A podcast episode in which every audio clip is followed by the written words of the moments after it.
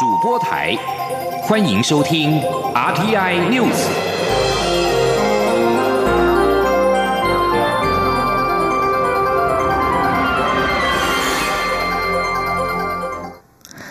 各位好，我是张旭华，欢迎收听这节央广主播台提供给您的 RTI News。美国国防部印太事务助理部长薛瑞福二十六号示警，台湾太平洋邦交国博琉及马绍尔群岛面临外交转向压力。对此，我外交部今天回应指出，我国与博琉、马绍尔群岛目前邦谊稳定。虽然中国透透过经贸等不同方式渗透，试图影响我国的邦交，但这两个友邦近来在联合国大会及相关国际场域都有为我直言。马国国会日前还通过支持双。边邦谊的决议案，外交部强调，我国将持续与理念相近国家共同努力，积极巩固我国与太平洋友邦关系，确保区域的民主体制及自由开放不受侵蚀破坏。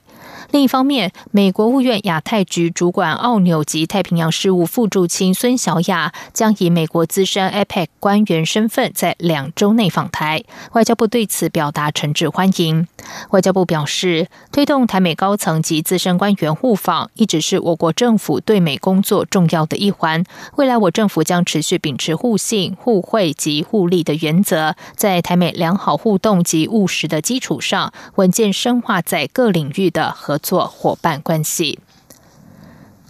蔡英文总统今天下午接见欧洲经贸办事处新任处长高哲夫。总统在致辞时表示，台湾与欧盟正在人权、自由及民主价值的议题上进一步加深对话与合作。双方共同举办多项活动，显示台湾重视双方共享的价值，也希望有所贡献。总统并重申，台湾有能力也有意愿为国际付出，即使面对中国的打压，也不会放弃国际参与的决心。记者欧阳梦平报道。大。蔡英文总统在总统府接见欧洲经贸办事处新任处长高哲夫。他在致辞时，首先欢迎高哲夫接任欧盟驻台代表这个重要职务。他并表示，近年来台湾与欧盟的关系越来越密切，双边的贸易和投资都创下新高。台湾有诚意促成双边投资协定的谈判，也期盼高哲夫能够延续欧洲经贸办事处这几年来的努力，和台湾一起推动，让双方的关可以更紧密。总统也指出，台湾与欧盟正在人权、自由和民主的价值议题上进一步加深对话及合作。双方不仅从去年开始举行年度人权咨商及劳动咨商。另外，也就性别平权、LGBTI 权益以及气候变迁等议题，共同举办许多重要活动，显示台湾重视双方共享的价值，即使面对中国的打压，仍不会放弃参与并贡献国际的决心。他说。我们也要再次的强调，台湾是国际上有能力且愿意付出的一员。即使面对中国的打压，我们会依然不会放弃国际参与、为国际贡献的决心。我们希望欧盟作为和台湾理念相近的伙伴，能够持续在国际场域中为台湾发声，共同呃为维护区域的和平稳定与繁荣做出贡献。总统表示，高哲夫在处理亚洲事务上有丰富的资历，也非常熟悉台湾与欧盟关系及台海议题。他期待与高哲夫一起努力，让台湾与欧盟的伙伴关系更上一层楼。中央广播电台记者欧阳梦平在台北采访报道。随着美中贸易战新轮谈判在即，近期高通、安谋等大厂也表态，期盼能继续供货给中国华为。台经院今天指出，中国未来在供应链上去美国化动作将会持续进行，短期内台湾半导体仍可受益。不过，面对中方可能对台挖角及未来中国供应链的竞争，台厂应该提高附加价值，才能够避免遭到取代。记者谢嘉欣报道。中国大厂华为遭美封杀，大厂纷纷跟进。不过，随着美中双方将展开新谈判，全球处理器系制裁龙头英商安谋宣布，华为、海思等中国科技厂是长期合作伙伴，安谋与华为之间的合作正紧密进行。财经院二十七号指出，包括高通、安谋、美光都表态，希望顺利供货给华为，反映中国市场对这些国际半导体公司的重要性。但后续发展端看美中谈判结果及美方态度。对于媒体预期这些国际大厂继续对华为出货，台厂将失转单效应，台经院认为，中方为了避免遭美威胁，供应链持续去美国化，需要台湾半导体业支援，且比例将逐渐提高。例如，联发科对华为出货比重已经正式超越高通。整体而言，短期内台湾半导体可享有中国供应链去美国化的商机。台经院产业顾问。暨研究员刘佩珍说：“也就是说，台湾的一个半导体目前在受惠于这个去美国化的一个动作，还是相当的显著。包括了我们在 CMOS 的一个晶圆代工，或者是在生化家的晶圆代工的部分，那乃至于部分的一些 IC 设计的族群，那么甚至在这个五 G 基地台测试的一个部分啊，台厂其实在短期之内都是相对的受益。不过，台经院也提醒，中国在供应链去美国化的过程中恐加大对台挖角，台厂需慎防。同时建议台厂应持续提升竞争力，往高附加价值发展，以避免将来中国自主供应链成型后有被取代的危机。中央广播电台记者谢嘉欣采访报道。美国总统川普的弹劾案持续扩大，美股道琼指数再度下跌作收，拖累今天台北股市以及部分亚洲主要股市表现。台股这周在国际多空消息杂陈的影响之下，周指数下跌一百点，跌幅百分之零点九二，周线中指连五红。在汇市部分，新台币对美元汇价本周共贬值六点二分，贬幅百分之零点二。记者陈林信宏报道。美国总统川普弹劾案持续扩大，传出吹哨者揭弊川普的内容曝光。报告也指控川普滥用职权，试图寻求外国帮助，以干预二零二零年美国大选。另外，川普政府官员表示，美国不太可能再次延长允许美国供应商向华为供应产品的临时豁免。至于美国将帮助沙地阿拉伯加强防空能力的消息，也加剧地缘政治的不安。多项不利消息冲。冲击美股。不过，中国外交部表示愿意购买更多美国产品，在美中贸易十月谈判前展现上亿，抑制对美股道琼指数的跌幅。台北股市二十七号在多空消息夹杂影响下，下跌四十二点，收一万零八百二十九点。至于本周，则是下跌一百点，跌幅百分之零点九二，周线中指连五红，所幸守住月线及季线支撑。市场认为，以目前来看，川普弹劾案的后续发。发展仍会是短线台股表现的变数之一。分析师许博杰说：“那另外一个哦，美国十年期公债的殖利率确实哦，在短线哦，这个有出现走升的现象，也代表说哦，股市部分撤出来资金哦，还是有流到美债来做避险。所以整个来看，我想国际股市短线上还是由消息面来做主导。”那在整个周末哦，甚至下周要还是要关注包含川普的被弹劾案的发展。另外，美国跟大陆，甚至美国跟伊朗的问题哦，都还是牵动着整个短线的变数。汇市部分，新台币对美元汇价今天贬值零点二分，收三十一点零四二元，累计本周共贬值六点二分，贬幅百分之零点二。中央广播电台记者陈玲信鸿报道。行政院国家发展委员会今天公布八月景气对策信号综合判断分数为二十分，较七月上修后的二十二分减少了两分。灯号续成代表景气趋弱的黄蓝灯，已经连续八个月亮出了黄蓝灯。值得注意的是，领先指标及同时指标过去已经连续多月呈现微幅上升，但这次景气领先指标在回溯修正之后，变成连两个月下滑，累计减幅百分之零点零七。同时指标仍然。持续上升，国发会认为，领先指标虽然下滑，但转折并不明显，显示。影响未来景气不确定的变数人多，必须密切关注后续发展。展望未来，国发会认为，台商回台投资逐步落实，半导体持续拓展先进制程，加以公共建设执行进入高峰期，都有利强化国内投资动能。不过，近期 OECD 预估，今年全球经济成长率将降到十年来的最低水准，全球贸易与投资都放缓，智慧型手机等行动通讯产品买气钝化等。因素恐怕会牵制我国的出口表现。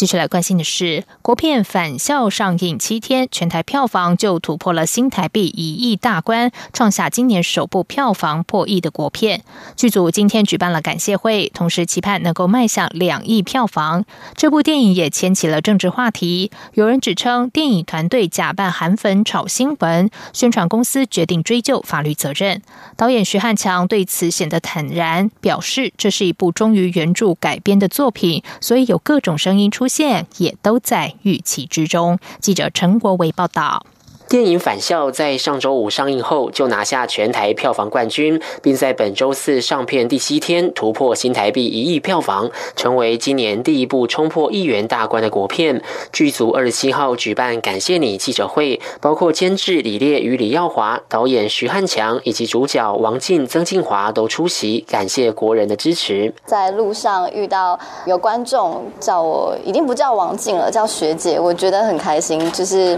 很开心这个作。作品可以带入到每个人的生活中。返校改编自惊悚推理的同名电玩游戏，讲述在一九六二年戒严时期，两名高中生半夜在空无一人的校园醒来，尝试逃出学校并寻找失踪的老师，却发现学校有着深埋已久的历史恐怖真相。上映后也引发台湾社会对白色恐怖历史的辩论。由于日前有人匿名指称电影团队假扮韩粉炒作话题，电影宣传公司为此发声明表示，这样的不实言论已经损害公。司权益将追究散布谣言者的法律责任。徐汉强在感谢会上指出，这部电影主要是希望年轻观众回过头看看台湾发生过的事情，借此珍惜现在拥有的自由。这段期间引发各种讨论，其实都在预料之内。当作品出去了，一定就是会面临到各式各样的事情啊。我们常常都说，就作品出去其实就不是我们自己的，对啊。所以大家要怎么去解读、怎么看，那其实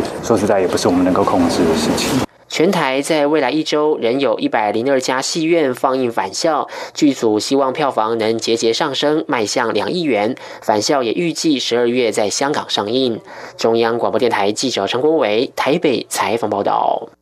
在外电消息方面，香港民间人权阵线申请二十八号晚上在香港金州天马公园举行反抗威权、迎接黎明集会，以纪念战中运动五周年。二十六号获得警方批出不反对通知书，预期将会有大批反送中支持者参加。二零一四年的九月二十八号，警方在金钟下阙道发射八十七枚催泪弹，触发为期七十九天要求香港实施双真普选的占领中环运动。在五年后的今天，反送中运动坚持五大诉求，缺一不可，最终目标仍是争取实现双真普选。民政在脸书专业发文说，五年过去，香港人以更团结、更坚毅的姿态，再次站到政权面前，对抗警报，争取双真普选。民政二十八号晚间发起的集会由晚上七点开始到九点结束。根据警方发出的不反对通知书，二十八号集会时间为下午三点到晚上十点，地点是中西区海滨长廊中环段一号观景台和相连草地以及天马公园。另外，民政申请十月一号中共建政七十周年当天举行没有国庆只有国商大游行，目前尚未获得警方批复。以色列本月的国会大选已将局告终，总统李弗林本周把组阁大任交给现任总理尼坦雅胡，但尼坦雅胡想要成功组成联合政府，眼前仍然充斥难关。以色列今年四月已经举行过大选，但尼坦雅胡未能顺利带头组成联合政府。国会五月二十九号表决解散，于九月十七号重新选举。路透社报道，李佛林二十五号把组阁大任再度交给右翼联合党党魁尼坦雅胡，但联合党在今年第二场国会大选中只取得了三十二席，由前参谋总长甘茨领导的蓝白联盟则是拿下了三十三席。尼坦雅胡要在一百二十席国会取得多数支持的挑。战很大。金融时报分析，如果尼坦雅胡这次成功结盟阻隔，他将成为以色列史上第一位当了五任的总理。可是如果失败，可能成为他三十年政治生涯最后一出戏码。现在，尼坦雅胡要在国会中获得多数支持，不是得讨好敌营中可能叛变的人加入他的右翼联盟，就是得说服盟友变敌人的前国防部长李伯曼重新加入自己。陷入窘境的尼坦雅胡能否成功的完成阻隔任务？眼前变数仍然很多。这里是中央广播电台台湾之音。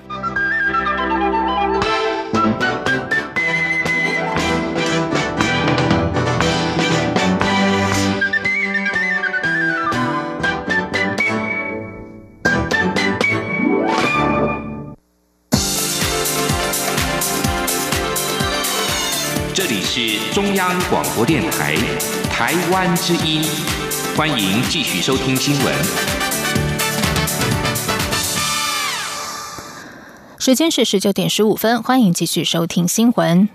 民进党党庆和全代会明天明天登场，但行政院前院长赖清德没有打算出席，再来同台破局。对此，民进党副秘书长林非凡今天表示，会再了解赖清德不能出席的原因，但党中央仍然希望赖清德能够出席全代会。如果赖清德真的无法出席，后续也会有更多机会邀请他参加活动，后续的团结不会因此受到影响。记者刘玉秋报道。民进党全代会暨党庆活动将于二十八号登场，为力拼连任的蔡英文总统以及党所提名的立委参选人首度联合造势，营造团结胜选气势。而行政院前院长赖清德与蔡总统是否会面或蔡赖同台，引发外界高度关注。不过赖清德表示，因时间上不方便，将不出席党庆与全代会。对于蔡赖同台破局，民进党副秘书长林非凡二十七号在民进党庆说明记者会上受访表示，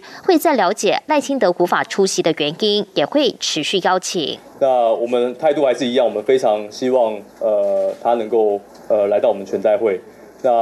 呃这个他时间上的问题，但我们会做后续的了解。那还是希望。呃，诚挚的邀请他来参加。媒体追问，除了赖清德不便出席外，前副总统吕秀莲也表态不会出席民进党的盛会，是否会影响党内团结气势？林非凡则指出，不会因为受邀者不出席全代会就影响团结。党主席卓荣泰近来陆续启动与各方会面，希望促成更大的团结，相关工作也会持续进行。所以我想，呃，他们可能个人时间上面，呃，如果真的没有办法配合，我想这个后续我们当然还会有更多的场合跟机会，能够呃，这个邀请他呃参加活动。那我们后续的这个团结，呃，并不会因为这一次他这个时间上。呃，无法出席而受到影响，所以呃，一直都在往团结的这个方向前进。至于台中监狱获准前总统陈水扁出席民进党三十三周年党庆活动，林非凡说，民进党欢迎所有前辈、资深党员、前任党主席出席党庆与大家互动，但陈水扁应该只是到现场逛逛摊位，看看老朋友，不会上台表演。中央广播电台记者刘玉秋采访报道。民进党今年创党满三十三周年，民进党明天将会回到创党地圆山大饭店举行全代会之外，也将在中央党部前封街举办党庆，开放民众入场。民进党今年党庆主题为“台湾派对”，活动以台湾在地精神策划，集结音乐表演、展览、市集、论坛等活动，希望邀请所有热爱台湾这片土地的民众共同参与。台北市长柯文哲、红海创办人郭台铭、立法院前院长王金平参选总统的话题，近来因为亲民党握有的政党推荐门票而成为媒体关注焦点。亲民党立院党团总召李红军今天受访表示，亲民党主席宋楚瑜目前都不曾与郭科王见过面，亲民党也无意附着任何人来壮大自己，甚至宋楚瑜本人投入大选的可能性都还在评估范围之内。因此，亲民党这张神圣的门票不会拿。来随便交易，一定会慎重使用。此外，对于郭科的后续合作，台北市政府顾问蔡碧如表示，郭台铭明确表示，他可以协助民众党的候选人，两边也会互相合作。至于是否挹注资金，蔡蔡碧如说，柯文哲曾表示不需要，所以金额的部分没有再讨论。另外，对于传出郭台铭将争取亲民党提名，郭台铭幕僚永林基金会副执行长蔡庆瑜表示，这是完全没有的事情。不懂为何要放出这种消息，但是对郭台铭来说，他的人生剧本里完全没有这方面的规划。红海集团创办人郭台铭退出国民党，但是退党的程序尚未完成。针对郭台铭未来不排除帮助民众党的立委候选人站台拉票，对国民党选情的影响，国民党内有中常委认为，党中央之前已经通过党员辅选的规则，如果郭台铭违反规则，就依照党纪处理，不用想太多。记者王威婷报道。红海集团创办人郭台铭日前宣布退出国民党，台北市党部讨论后决议予以未留，因此郭台铭退党的程序并未完成，他仍具有国民党籍。郭台铭对外表示无党一身轻，甚至愿意为台湾民众党的立委候选人站台或共同挂看板，可能对国民党的选情造成影响，也为蓝军整合再添变数。针对郭台铭在仍有国民党籍的情况下替他党候选人站台，国民党文传会代理主委陈美华二十七号受访时表示，尊重郭台铭退党的意愿，但是辅选工作仍希望党内同志一致对外。陈美华说：“因为他已经呃呃提出这个退党的申请嘛，我们当然就是尊重这个郭郭董的他这个。”呃的意愿嘛，对。那至于说这个浮选的，呃，浮选的工作上面，当然我们是，呃，希望能够就是本党同事都是一致的对外。国民党中常委李德维受访时表示，党中央之前已经通过党员浮选的规则办法，郭台铭退党的程序虽然还未完成，但是如果有违纪的情况，应该照规矩来，不用想太多。有中常委表示，党纪是对党内才有意义，对于无心和国民党走在一起的人，他们也不会在意。不过，郭台铭目前还没有帮他党辅选，国民党也无需主动处理党籍问题，没有必要对他不礼貌。党内人士则表示，郭台铭如果和台北市长柯文哲继续合作，替民众党候选人站台的话，党内尚未正式讨论对国民党选情的可能冲击，局势也还在发展之中。另一方面，国民党正在各地成立总统与立委联合竞选办公室，相信基层对党中央的立场很清楚，应该不会有所混淆。中央广播电台记者王威婷采访报道。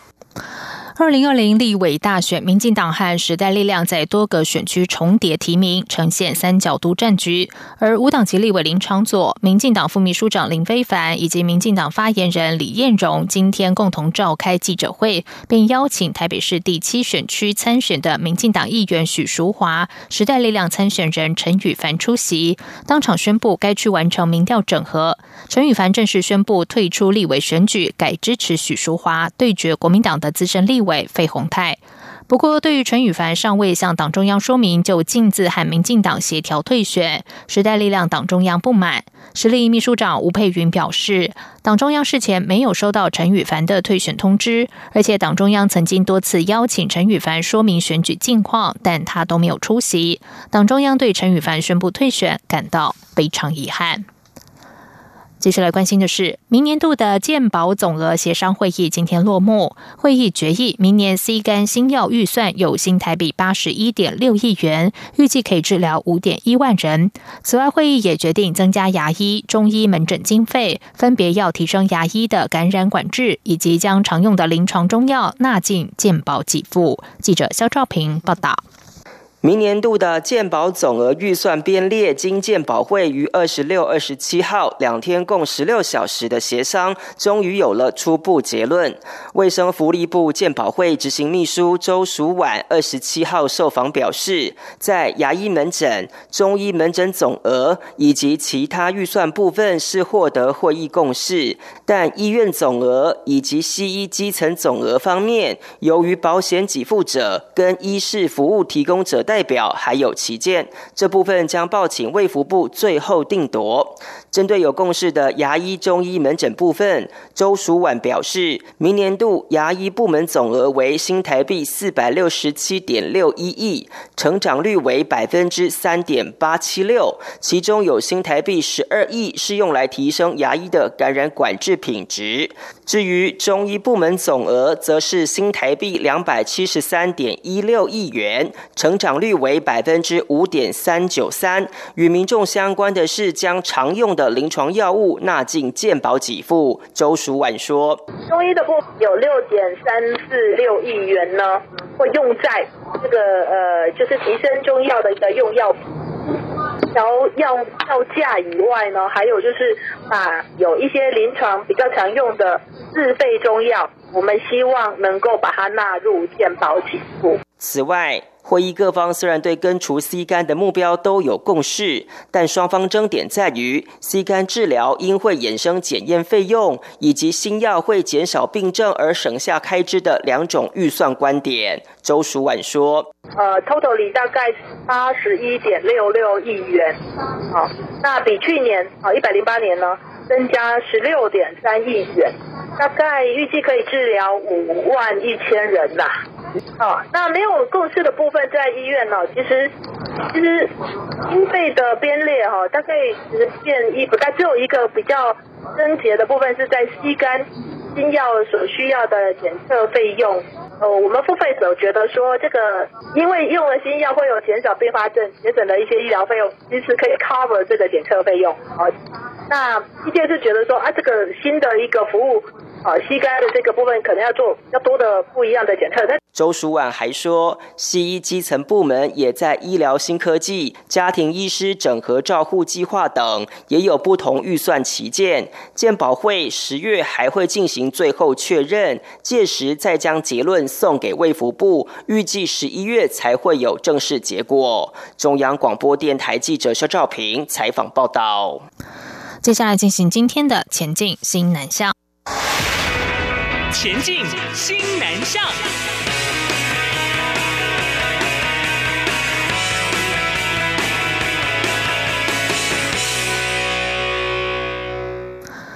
泰国教育部高等教育委员会因应转型变革，日前在台湾评鉴协会的安排下来台参访龙华科技大学，透过了解台湾技专校院的发展现况以及大学参与国际认证的过程，有助于未来建立泰国学校的评保评鉴机制。记者陈国伟报道。